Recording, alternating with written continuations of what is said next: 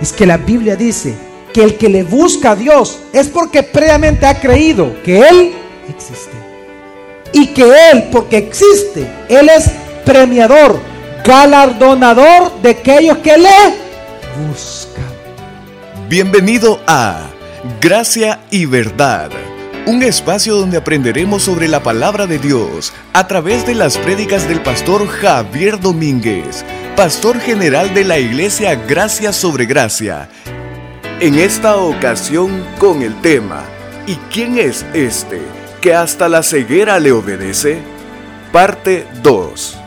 Como dice la palabra de Dios en Hebreos capítulo 11, versículo 6. Pero sin fe es imposible agradarlo. ¿Por qué? Porque es necesario que el que se acerca a Dios crea que existe y que es galardonador de los que lo buscan. Es que si hay algo que la Biblia establece que no hay persona que busque a Jesús sin que crea que Él es Dios. ¿Sabe por qué usted algunas veces no busca a Jesús?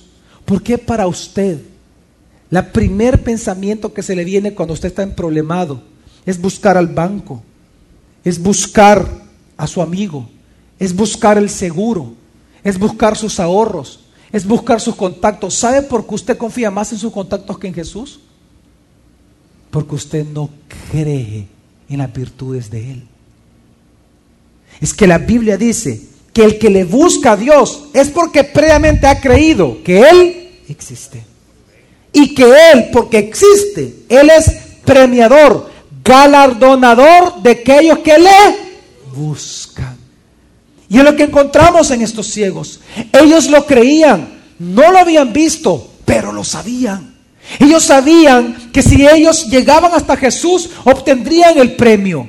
Persistieron, perseveraron todo un día. Y quiero que entiendan que por ser ciegos, ellos no iban adelante de la muchedumbre. Ellos eran los últimos, por eso que iban como, que iban gritando. Claro, ellos no podían ir en medio. Ellos eran los últimos, los rezagados, gritándole a Jesús, escúchame Jesús. Porque la Biblia dice que el que se acerca a Dios, el que se acerca a Cristo, es porque antes ha creído que Él existe y que Él es galardonador, premiador, que Él es un Dios tan bueno y tanto de misericordia que si usted lo busca lo va a encontrar. Amén. Por lo tanto, encontramos aquí dos personas, dos ciegos, que a pesar de todas sus circunstancias, perseveraban en seguir a Jesús. ¿Por qué? Porque algo pasaba en su corazón. No solamente ellos habían visto su propia necesidad y que aquel que estaba frente a ellos podía hacer algo con esa necesidad, sino que algo había pasado en su corazón. Ellos no solamente creían que Jesús podía sanarlos, sino que ellos creyeron que ese Jesús los podía sanar porque Él también los podía salvar, porque Él era Dios. Y aquí que nos encontramos entonces con algo diferente.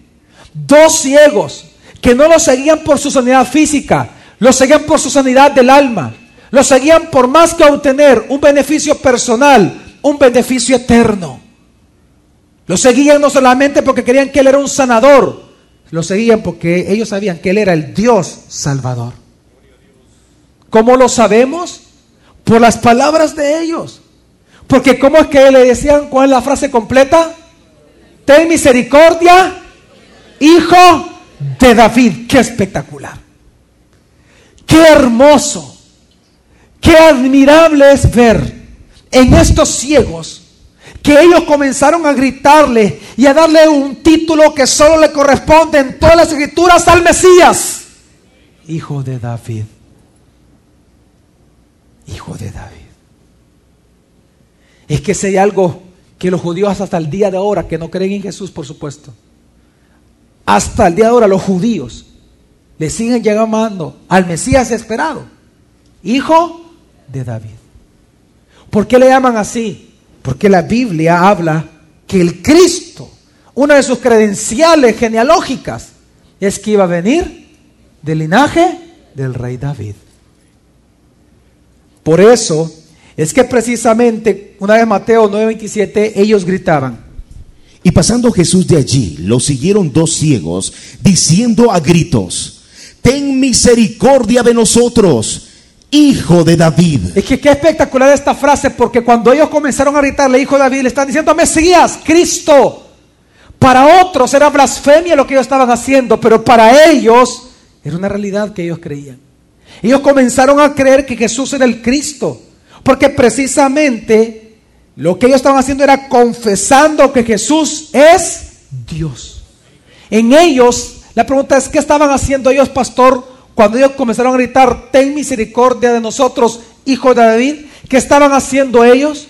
Pues ellos estaban haciendo aquello que dice Romanos capítulo 9 en el versículo 9, cuando dice, Si con tu boca confiesas a Jesús como Señor y crees en tu corazón que Dios lo resucitó de entre los muertos, serás salvo. pero ¿por qué? Porque con el corazón se cree para justicia. Primero se cree en el corazón para, para ser justificados, para ser salvados. Pero luego, una vez usted cree en su corazón, inevitablemente usted no va a poder dejar de ser una sola cosa. ¿Y qué es? Y con la boca se confiesa para salvación. Amén. Si ellos estaban confesando ahí que Jesús era Dios, que Jesús era el Mesías, al gritarle, ten misericordia de nosotros, hijo de David, si ellos estaban confesando que Jesús era hijo de David, es porque antes ellos habían creído en su corazón. Es que si algo ellos estaban haciendo acá, eran confesando que Jesús era el Mesías prometido, el Mesías esperado, el, el mes- el Mesías prometido por Isaías, aquel al cual se le llama hijo de David. Por eso, porque los judíos saben perfectamente esto, que él se le llama hijo de David, es que Mateo comienza su evangelio diciendo lo siguiente, capítulo 1, versículo 1. ¿Cómo comienza Mateo diciendo? Libro de la genealogía de Jesús. ¿De quién? De la genealogía de Jesús. ¿Qué genealogía tiene Jesús? el Mesías, hijo de David, hijo de Abraham. Es que qué impresionante que estos dos ciegos no le estaban gritando cualquier cosa a Jesús. Para los fariseos ellos estaban blasfemando, pero para Dios ellos estaban glorificando su nombre. Le estaban diciendo a Jesús, tú eres el Cristo. Ellos estaban siguiendo a Jesús no por su sanidad únicamente, sino por su salvación. Ellos reconocieron que Jesús era Dios. Es que, pastor, ¿por qué Jesús se le llama el hijo de David? Porque cuando David estaba ya en edad adulta, muy adulta, Dios viene y le da una promesa a David. Le ratifica más que todo una promesa, promesa que le había hecho desde un inicio. En el segundo libro de Samuel, capítulo 7, versículo 12, Dios le dice acerca del Mesías, acerca del Cristo que habría de venir al mundo. Viene Dios, le dice a David, al rey, David le dice lo siguiente. Cuando tus días sean cumplidos y duermas con tus padres, entonces levantaré a tu descendiente después de ti, el cual saldrá de tus De entrañas, tus entrañas saldrá. y afirmaré su reino. Él edificará casa a mi nombre, ¿Qué va a pasar? y yo afirmaré el trono de su reino para siempre. ¿Para cuándo? Y esto no se cumplió en Salomón. Porque hasta el día de ahora, ¿existe el reino de Salomón? No. ¿Existe Salomón? No. Esto no se cumplió con Salomón. No se refiere a Salomón. Todos los judíos, todos, todos los judíos, y todos los comentaristas del mundo, y todos los cristianos del mundo, estamos de acuerdo que esto, promesa, se refiere al Mesías. Pero por eso es que se le va a llamar un hijo de quién? De David, porque dice, el cual saldrá de tus entrañas. Por eso es que cuando el ángel anuncia a María el nacimiento de Jesús, cuando ella ya quedó embarazada, en ese momento el ángel Gabriel le dice algo a María. ¿Qué le dice acerca de Jesús? Lucas aquí. 1, Lucas 1 del 31 al 33. He aquí, quedarás encinta y darás a luz un hijo, y llamarás su nombre Jesús. Jesús. Este será grande y será llamado Hijo del Altísimo. Y el Señor Dios le dará el trono de David su padre. El trono de David, su padre. Sigue. Y reinará sobre la casa de Jacob por los siglos. Y de su reino no habrá fin. Aún el mismo ángel Gabriel le llama a Jesús, antes de nacer, hijo de David. Qué impresionante. El título que está reservado para el Mesías es lo que las multitudes cuando Jesús entró a Jerusalén en su entrada triunfal, la gente comenzó a decir, Osana, Osana, al hijo de David. Porque las multitudes comenzaron a gritar, a ver por los milagros de Jesús, que él podía ser qué? El Mesías. Osana al hijo de David. Bendito el que viene en el nombre del Señor. Osana. Pero lamentablemente estos mismos que le gritaban a Jesús con euforia, con emocionalismo, Osana al hijo de David, fueron los mismos que con sus mismas emociones lo llevaron a una cruz. Y ese mismo día lo condenaron. Es que esta muchedumbre, a pesar de que le decían a Jesús, hijo de David, no creían que él era el hijo de David. Lo que pasa es que estaban emocionados, emocionados por sus palabras, emocionados por sus milagros. Como hoy día pasa en muchos lugares. Que la gente sigue a Jesús, va a las iglesias, no porque quieren a Jesús, quieren del poder de Jesús, quieren la prosperidad que Él pueda dar, quieren la sanidad que Él pueda dar, pero no quieren su señorío y su deidad. Pero estos ciegos sí lo quisieron. Pero en estos ciegos era diferente. Ellos no seguían como la muchedumbre a Jesús. Ellos le seguían a Jesús diciéndole, ten misericordia de nosotros, hijo de David. Y es que este título que le daban ellos era espectacular. ¿Por qué? Porque es un título reservado al Mesías. Es más, dice la Biblia que cuando Jesús en una ocasión estaba con los fariseos hablando, Jesús les hizo una pregunta impresionante. Jesús le dice en Mateo 22, versículo 42, dice que Él les pregunta a los fariseos, ¿qué pensáis del Mesías? Le dice Jesús. Imaginen el Mesías preguntándole a ellos, ¿qué pensáis del Mesías? ¿De quién es hijo?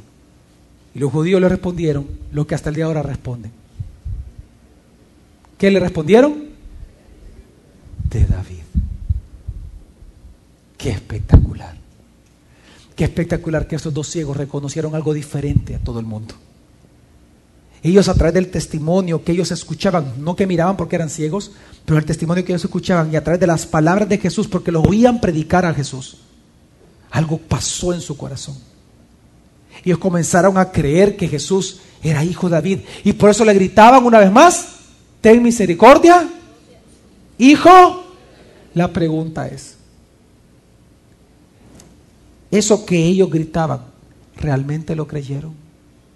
¿Acaso realmente ellos tuvieron una fe en Jesús como el Mesías? Es lo que Jesús ahora viene a averiguar. Es que mi Señor es astuto, si Él es Dios, Él es sabio. Todo el día Él no les había hecho caso. Y ellos venían, ellos venían desde la mañana siguiéndolo. Y venían gritando. ¿Usted se imagina a Jesús sanando a la mujer con flujo, resucitando en la noche a la hija de Jairo, fue porque fue hasta el atardecer, dice la Biblia. ¿Usted se imagina todo el día siguiendo a Jesús y que Jesús no les haga caso? Pero ellos así no se desesperaron, siguieron insistiendo, insistiendo, insistiendo, insistiendo. Y Jesús tranquilo. ¿Por qué? Porque Jesús les iba a hacer el examen final. El examen que los iba a aprobar o reprobar para la eternidad. Jesús venía a comprobar si esos gritos que ellos estaban dando eran como los muchedumbres de los hipócritas que los crucificaron, o si eran verdaderamente un grito que los iba a salvar a ellos eternamente. Y por eso la pregunta es, ¿qué hizo Jesús ante los gritos de ellos? Sigamos leyendo. Mateo capítulo 9, versículo 27 al 28 dice, Y llegando a la casa, acudieron a él los ciegos. Jesús les dice, ¿creéis que puedo hacer esto? Le respondieron, sí, Señor. Dice la Biblia que cuando Jesús dice, y llegando a la qué? ¿A cuál casa? ¿Cuál casa? ¿De dónde venía? ¿De la casa de? Era ya de noche. ¿A cuál casa? No lo sabemos, pero sabemos que había dos casas que él ocupaba en Cafarnaúm para él quedarse. La de Pedro y la de un gran amigo de él. Solo había dos posibilidades donde Jesús se pudo haber quedado esa noche. O en la casa de Lázaro o en la casa de Pedro, que era su base, donde él pasó gran parte de tiempo descansando cuando él descansaba, si es que descansaba. Jesús venía cansado, ¿sí o no? Sí, venía agotadísimo. Él venía agotadísimo a estar, ¿usted se imagina todo el día resolviéndole la problema a la gente? Todo el día. ¿Usted se imagina Jesús, él caminando y él, y él todo el día sanando, predicando, haciendo milagros, la gente lo golpeaba. Por eso es que iban los discípulos alrededor de él, cuidándolo. Y que usted tiene que ver que la gente, que Jesús no era el problema. La gente en euforia es el problema. Ahí cada uno lo que le importa es su milagro, ahí no importa el del otro lado. Quiero creer que todo el día eso era la vida de Jesús, todos los días. Jesús estaba cansado. Por lo tanto, cuando, uno llega a su casa después de toda una jornada laboral, ¿qué es lo que uno quiere hacer? Quiero que entienda de que cuando Jesús llegó a la casa, él llegó a qué? A descansar. Pero ¿sabe con quién se encontró? Qué espectacular. Es que dice, y llegando a la casa, cuando él estaba ahí, Jesús a descansar iba. Y en ese momento dice Leila que acudieron a él o quién, ¿quiénes? Los ciegos. Usted se imagina esa escena, quiero que entienda algo. La muchedumbre siguió a Jesús. Jesús entró a la casa. Ellos no iban en medio de la muchedumbre, ellos iban detrás de la muchedumbre. Para que ellos entraran en la casa, tuvieron que haber esperado que la muchedumbre se dispersara cada uno a su casa a dormir. Porque Jesús ya se metió a la casa, respetémoslo, ya va a descansar. Sigamos mañana la jornada, pero ellos no. Ellos dijeron, no, no, no, no, no. O sea, o conseguimos el milagro o conseguimos el milagro. Y llegan a la casa, Jesús a descansar, y dice la Biblia, y llegando a la casa, acudieron a él los ciegos.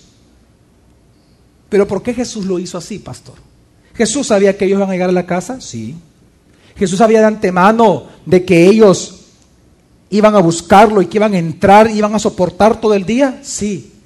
Pero ¿qué quería lograr Jesús con eso? Hacerles el examen final, comprobar una tan sola cosa. Si la fe de ellos era una fe emocional o una fe que los iba a salvar. Y por eso Jesús les hace la pregunta más importante en toda su vida a estos hombres. Jesús les pregunta, ¿creéis que yo puedo hacer esto?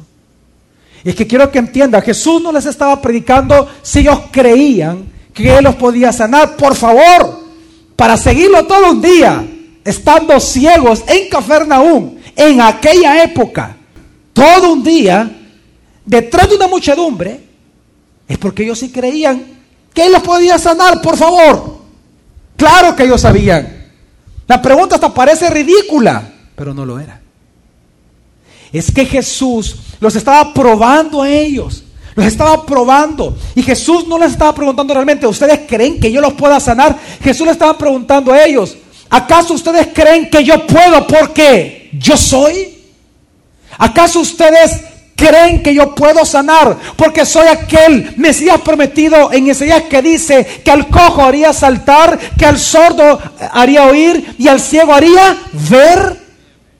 ¿Acaso ustedes creen que yo puedo hacer estas cosas porque creen en lo que ustedes me han gritado todo el día diciéndome, hijo de...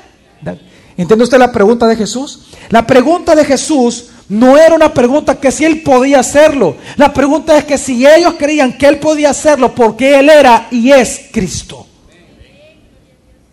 Por eso es que cuando viene la respuesta de Dios es impresionante.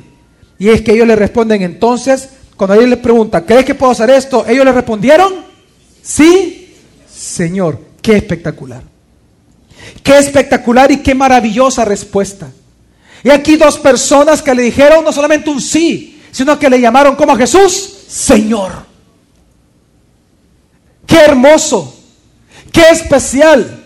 Dos hombres siendo salvados por Jesús. Dos hombres que miraron en Jesús más que un sanador, vieron al Salvador de la vida. Ellos aprobaron el examen, entendieron la pregunta y Dios les puso el don de la fe para creer en Él. ¡Qué misericordia!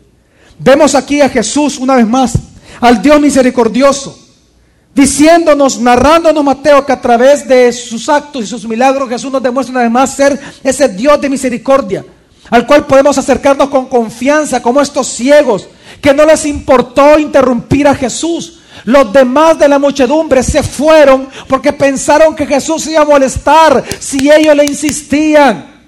Pero quiero que entienda algo. Jesús no se molesta porque usted le ruegue. Jesús no se molesta porque usted le pida. Jesús es Dios y Él lo ama a usted. ¿O acaso se ha olvidado lo que dice la escritura, lo que Jesús mismo contó? Dar en Lucas capítulo 15, versículo, perdón, capítulo 18, del 5 al 8 dice. Le haré justicia a esta viuda, porque me produce molestia. Esto está hablando, aquí Jesús está narrando la historia ficticia de un hombre, de un juez que es injusto. Hablando del juez injusto, dice que había una señora que le llegaba todos los días a tocar la puerta y él no le quería abrir. Entonces Jesús, diciendo esto, es que dice que el juez injusto dijo esto. Le haré justicia a esta viuda, porque me produce molestia. ¿Porque me produce qué? Molestia. Claro, si somos los seres humanos. Mire, ¿usted qué hubiera hecho si usted ve que los dos ciegos estaban ahí? Que entraron, usted estaba a punto ya de acostarse. Pero Jesús no. No, mi Señor. Porque Él es Dios. Y Él es ese Dios de misericordia. Y, y por eso Jesús pone este ejemplo. ¿Qué hizo este juez? Le haré justicia a esta viuda porque me produce molestia. No sea que viniendo de continuo pierde el control de mí mismo. ¿Entiende usted lo que dice? No vaya a ser que, insistiendo ella, yo pierda qué. Así que para evitar eso, el juez injusto viene y le va a hacer justicia. Insistió tanto la mujer que le va a hacer justicia. Y dijo el Señor, oíd lo que dice el juez injusto. ¿Y acaso Dios no hará justicia a sus escogidos que claman a Él día y noche? ¿Y acaso Dios no hará qué? Justicia a quienes? A sus escogidos que claman a Él como? Como los ciegos. Dios te va a dejar clamar día y noche, sí, porque Él quiere, sí. Dios dejó que los ciegos le clamaran día y noche. ¿Él los podía sanar desde la mañana? Sí, pero no lo quiso. Porque los que necesitan clamar son ellos, no Jesús. Y Él los dejó clamar y dice la Biblia, ¿acaso Dios no hará justicia a sus hijos que le claman a Él día y noche? ¿Y qué promete Jesús? ¿Se tardará en responderles? Os digo que con presteza les hará justicia. Qué especial. Qué especial que estos ciegos comprobaron algo de Jesús, que Jesús no se molesta, jamás se va a molestar Jesús porque usted le pida para sus cosas. Estos hombres creyeron en el Mesías. Si él mismo ha dicho que los que vienen a él, él no se fue. Y por eso Jesús les pregunta, ¿ustedes creen que yo puedo hacer esto? ¿Ustedes creen que yo puedo hacer esto por cuanto ustedes creen que soy aquel que ustedes gritaron que soy? Sí, Jesús, nosotros creemos que tú eres el Señor. ¡Qué espectacular! Gloria a Dios. Gloria a mi Rey. Qué especial. Qué escena más especial.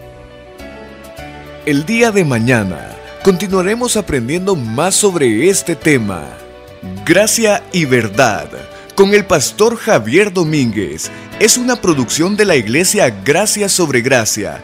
Puedes encontrar más recursos como este en nuestra página web, graciasobregracia.org.